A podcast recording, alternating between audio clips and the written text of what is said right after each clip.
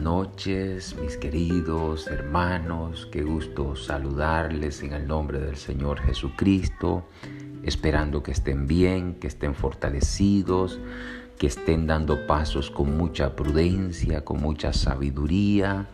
Dios nos ha hablado y nos ha dicho que debemos de tener suficiente aceite en nuestras lámparas y que nuestras vasijas estén llenas de aceite necesitamos soportar todas las aflicciones y penalidades por las que pasamos honrando siempre a nuestro Señor.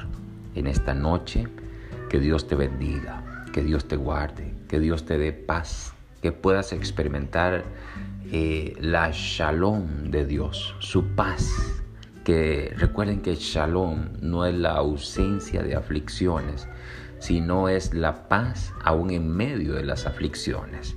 Así que Dios te bendiga y que te fortalezca y dé vigor a tus huesos. Y aún más pido que Dios te dé fuerzas como las del búfalo.